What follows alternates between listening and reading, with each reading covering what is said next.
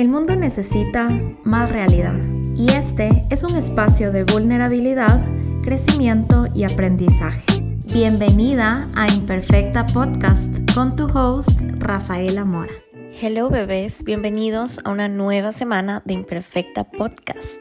Hoy estamos grabando desde la playa. Me vine a la playa porque queremos pasar con la familia del Bernie, así que vinimos a relajarnos y, y estar unos merecidos días en la playa. Les juro que desde la semana pasada me he subido una cantidad de aviones entre todo lo de trabajo que tenía que hacer la semana pasada y venir hoy a la playa. Y cada vez que me subo a un avión, una parte de mí dice como, en alguna vida fui piloto, porque les juro que no saben cómo me expande, cómo me emociona, cómo amo estar subida en un avión y cuánto amo la velocidad, no sé. Creo que una parte de mí hubiera amado ser piloto o correr carros, como, no sé, es ese lado de mí tan random que de cierta manera digo como siento que es algo que ya no voy a hacer en esta vida pero maybe lo haga en otra vida o maybe ya lo he hecho, por eso se siente tan como familiar y, delicioso. Pero bueno, no vamos a hablar ni de aviones, ni de carros, ni de otras vidas.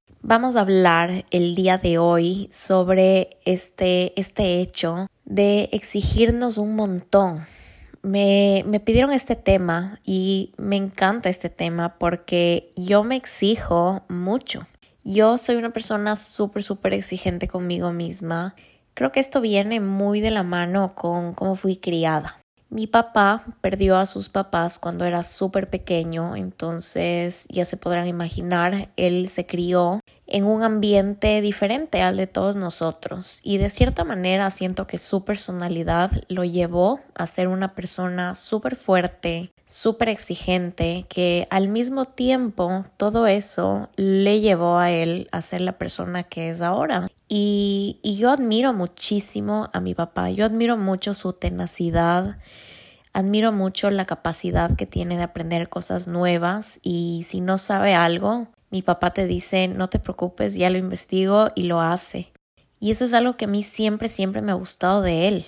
Me acuerdo una vez que, eh, random, pero me dio ganas de contarles esta historia, pero cuando yo estaba en la universidad, mi papá me compró una computadora Apple porque yo estudié diseño gráfico y ya sabes que amamos Apple. Team Samsung me vale madres. Vamos a hablar de Mac y de Apple, pero bueno, me compró una compu Apple y mi papá como tenía esta curiosidad por su trabajo de aprender AutoCAD. Entonces, cuando yo me fui a instalar mis programas que necesitaba para diseño, mi papá me pidió que instale AutoCAD porque tenía ganas de aprender y mi papá en esa época habrá tenido como 40, 50 años y se puso a aprender AutoCAD y cuando yo le veía en mi compu solo no me cabía más esta como admiración de decir como wow, nunca es tarde para aprender algo y amo lo tenaz que eres. Y creo que eso va muy de la mano también con el como push yourself mucho. Así que bueno, yo fui criada por mi papá y mi papá siempre me decía frases como, por ejemplo, yo llegaba con una libreta buenísima y mi papá me decía como, no te voy a felicitar porque es tu deber. Y cosas así, como mi papá me crió súper duro y le agradezco mucho porque siento que dentro de todo la tenacidad que yo tengo es algo que admiro muchísimo, pero es algo con lo que yo sí he tenido que trabajar en mi adultez porque creo que mucho de esto viene del demostrarle a mi papá o demostrarme a mí misma que soy una persona fuerte, que soy una persona tenaz, que puedo hacerlo todo y que soy una persona exitosa. Entonces, hace poco conversé con una coach de negocios que se llama Caro Martínez por si tienen ganas de empezar en el mundo del coaching y tener a alguien que les ayude con estas herramientas a nivel de negocios. Y me encantó porque con ella no hablamos tanto al principio de negocios, pero hablamos de muchas como trabas mentales y familiares que yo tenía, que a la larga siento que todo se interconecta. Y, y, es cool porque siento que los negocios no pueden ser exitosos si tú como persona no estás en una situación de ligereza, de felicidad. Creo que todo se interconecta y esto es algo que me ha tocado aprender y estoy muy agradecida de valorarlo. Porque muchas veces decimos como no, no voy a leer o no voy a dibujar, no voy a pintar, no voy a descansar, porque tengo 500 mil y un cosas que hacer y a la larga te terminas agotando, estresando y todo empieza a estar mal. Entonces, con la Caro, de hecho creo que la primera sesión o la segunda hablamos de este tema. Entonces cuando me lo pidieron yo dije como wow, tengo tanto que aportar de este tema que simplemente me encanta poder hacerlo hoy. Así que bueno, prepárate tu café, sírvete tu copita de vino, tu tecito, tu agua, whatever y disfrutemos de este episodio. Y si estás en el tráfico, espero acompañarte, si estás paseando a tu mascota, lo que sea, espero que estés disfrutando de este momento y que te des un espacio para ti. Así que bueno, en esta sesión que hablé con mi coach, hablamos de este tema de el presionarnos y exigirnos mucho. Yo le decía a la Caro como esto me causa muchísimo estrés, esto me causa como mucho dolor, porque a veces me doy cuenta que me estoy exigiendo demasiado y parte de mí para empezar no sabe ni de dónde viene y dos no sé por qué lo hago y a veces como que esto me causa dolor.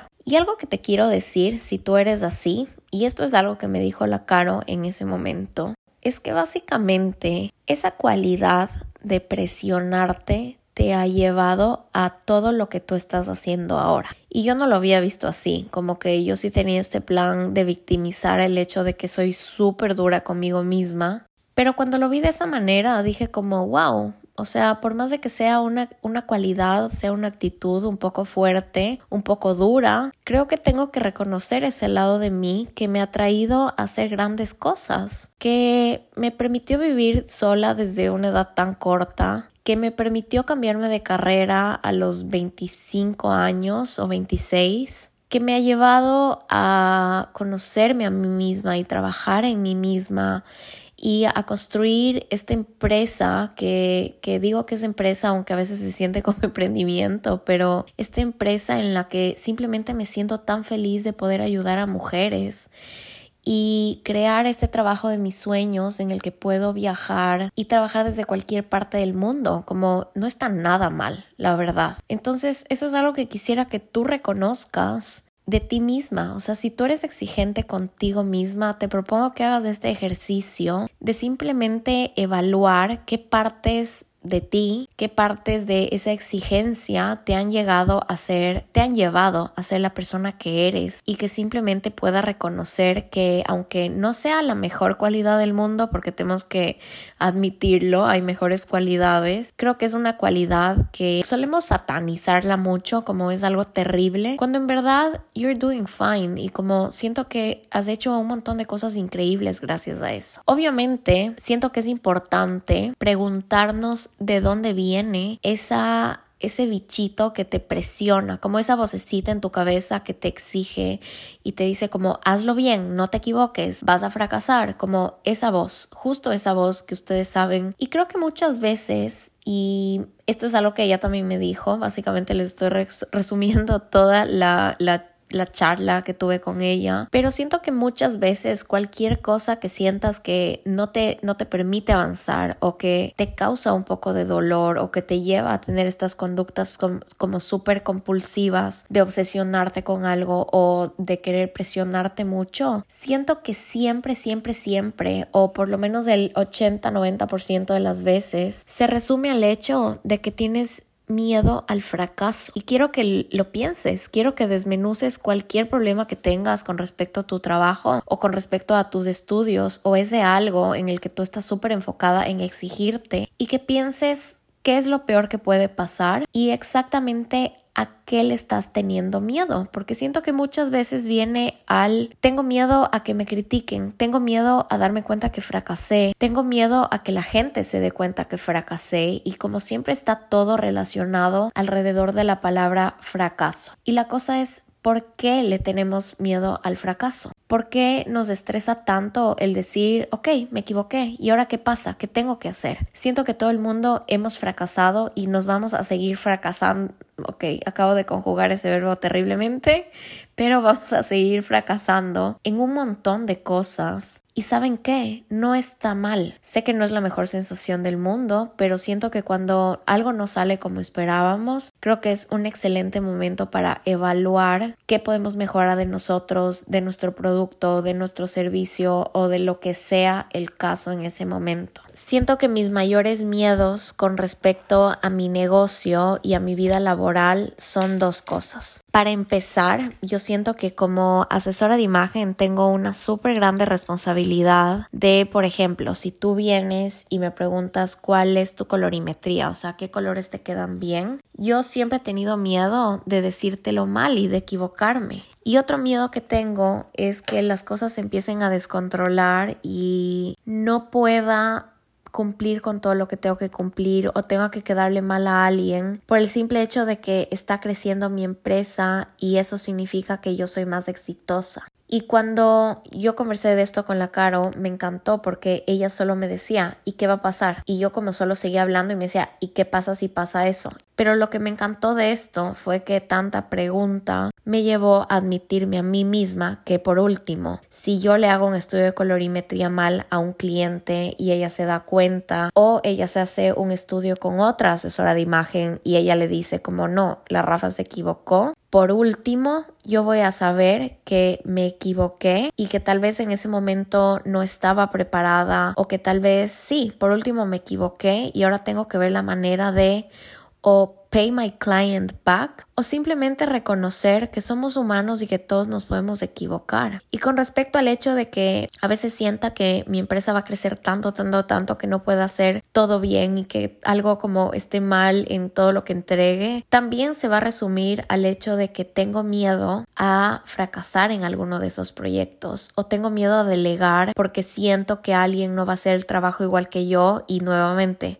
va a ser un fracaso para mí. Entonces, me encantaría que pienses todos esos problemas que a veces tienes con respecto a las decisiones que tomas con tu trabajo, con tus estudios y evalúes si todo se resume a eso porque siento que va muy de la mano con eso y a veces no somos capaces de admitirnos. Y por último, sí, siento que la mayoría de las personas tienen miedo a fracasar. No siento que alguien diga como, ah, sí, como fracasamos todo el tiempo, todo bien. Si tú piensas así, realmente te admiro porque siento que es una gran cualidad, pero yo no soy así. Yo sí tengo miedo a fracasar. Pero regresando al tema de por qué nos exigimos tanto, me encantaría que te lo plantees, que te pregunte realmente por qué te estás exigiendo. Entonces, nuevamente, reconocer que esta cualidad te ha traído a este preciso momento y que creo que es una excelente oportunidad para que reconozcas todas las cosas grandes que has logrado gracias a esa exigencia y que el segundo paso básicamente sea el preguntarte ¿por qué? ¿A qué tengo miedo? ¿O qué está pasando? ¿Por qué me exijo tanto? ¿Por qué lo hago? Mi psicólogo siempre me dice que es importante que yo pegue en como un post o algo así en mi compu. ¿Por qué empecé hacer algo? ¿Por qué empecé a ser asesora de imagen? Yo le decía porque en cierto punto me di cuenta que me encanta, me encanta ese algo, como esa magia que puede transmitirte un buen outfit. Y sé que es algo que mucha gente como no lo asimila o como mucha gente cree que es algo superficial, pero a mí me encanta esa parte de mi trabajo que tengo la posibilidad de hacerte cambiar de opinión con respecto a lo que representa el estilo. Y eso es algo que a mí me encanta.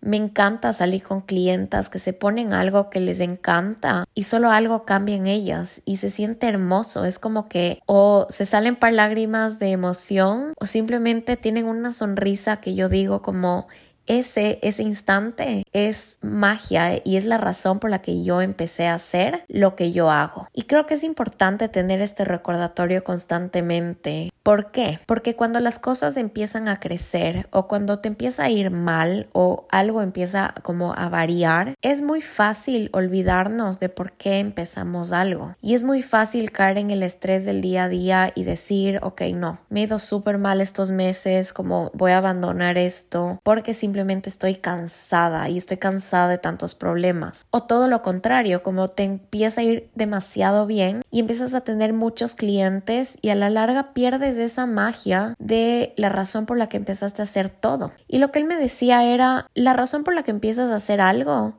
no tiene que ser tan profunda ni, ni tan elaborada. Piensa desde tu lado más humano por qué estás haciendo las cosas. ¿Qué pasa si dices por último, quiero dinero?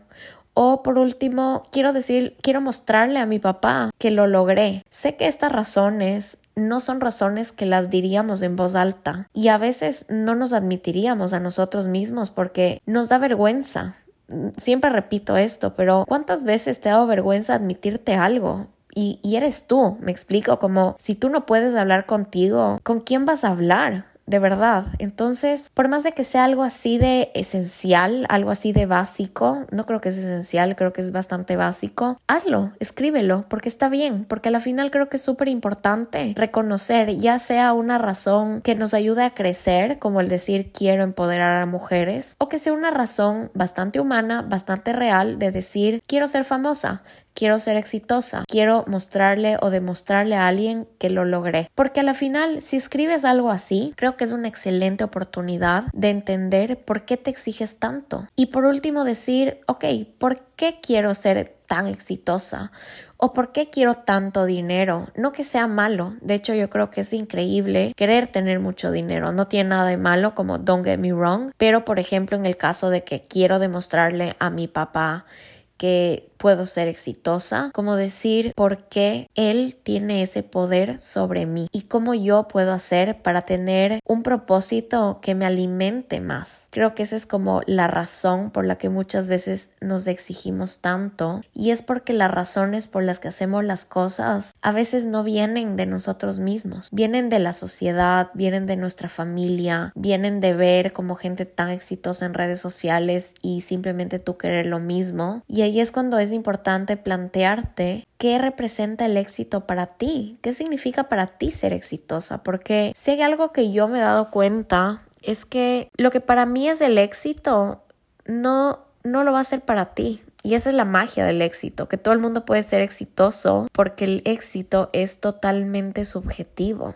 Y al plantear qué representa el éxito para ti, creo que es súper importante o creo que es súper rico como darte cuenta que maybe ya eres exitoso y no lo estás reconociendo y no te estás como aplaudiendo ni celebrando todo lo que has logrado, porque es muy fácil como ver la cima de la montaña y llegar y decir, ok, increíble, lo logré, bajemos, que solo sacarte el aire toda la subida y cuando llegas al a la cima, decir como, increíble, sentarte un rato y decir, gracias por todo lo que acabas de lograr. Siempre va a haber una montaña más alta que quieras escalar, como eso nunca va a parar, pero siento que cada cima, por más pequeña que sea o por más pequeña que parezca para ti vale demasiado la pena y simplemente es hermoso reconocer eso. La semana pasada le ayudé a una clienta mía a escoger su outfit para su graduación. Y como estábamos escogiendo su outfit y la sentía como no tan contenta. Y le dije, le pregunté como que, ¿qué pasa? ¿No te noto tan feliz? Y me dijo, sí, es que estoy súper estresada porque no sé dónde voy a trabajar, siento que me equivoqué de carrera y como me estoy graduando y ya siento que me equivoqué. Y como tenía un montón de problemas súper reales. Y a mí me encantó ser como esta persona que logró ver el problema desde afuera y decirle, en verdad para empezar, reconoce que te graduaste como reconoce que tienes la capacidad de haber terminado algo tan importante en tu vida. Y ok, tal vez no te encantó tu carrera, pero no pasa nada, tienes 21 años. Lo que le dije fue, y esto es algo que quería decirte a ti, puede que para ti no parezca un logro lo suficientemente grande el graduarte, porque obviamente, o sea, como si tú lo estarías pensando, obviamente me iba a graduar, o sea, si entras para, a la universidad es para graduarte. Y sabes qué, no, no todo el mundo termina graduándose. Y hay veces que logros que son increíbles, que son gigantes, nos parecen tan simples o como tan como cuando mi papá me decía que era mi responsabilidad. Sí, ok. Sacar buenas notas, tipo, sí es mi responsabilidad, pero ¿por qué no celebramos que me esforcé? ¿Por qué no celebramos que soy una buena estudiante y al mismo tiempo tengo tiempo de, jugar o de estar con mis amigos? ¿Me explico? Como siento que siempre va a haber una razón para celebrar, así sean logros chiquititos. Y esto es algo que yo he aprendido muchísimo de mis amigas. Mis amigas celebran cada cosa y les juro que ya a veces siento que abusamos del celebrar porque siempre hay un buen motivo para hacer una fiesta y tomar tequila. Pero en verdad yo de ellas he aprendido que no hay logro pequeño, que todo merece ser celebrado porque life is short y cada paso que demos, por más obvio que parezca, siento que requiere muchísimo para que llegues a dar ese paso. Así que bueno, espero que te haya gustado este episodio. Quiero agradecerte por todos los mensajes de cariño que recibo semana a semana. Por favor, sigamos conversando, sígueme escribiendo porque no hay cosa más linda para mí que saber que de cierta manera estamos conectadas a través de un tema. Me encanta saber que hay temas con los que hablo con ciertas personas, otros temas que me escriben otras personas y es tan lindo poder conectar con tanta gente y seguir hablando de estos temas que merecen la pena ser hablados Así que nada, te mando muchos, muchos besos. Si este episodio te gustó, por favor compártelo con alguien que quieras o en tus stories porque así ayudas a que este proyecto de mi corazón crezca. Y nada, quiero agradecerte a ti porque llegaste al final de este episodio, que ya vamos más de 30. Pueden creer, estoy demasiado feliz primer año de imperfecta y cuando cumpla un año lo tengo que celebrar. Te mando muchos, muchos besos, te quiero, espero que tu semana esté yendo increíble y si no, pregúntate qué tienes que aprender de esta semana. Nos vemos la siguiente semana y te mando muchos besos. No me puedo ir sin dar besos. Bye bebé.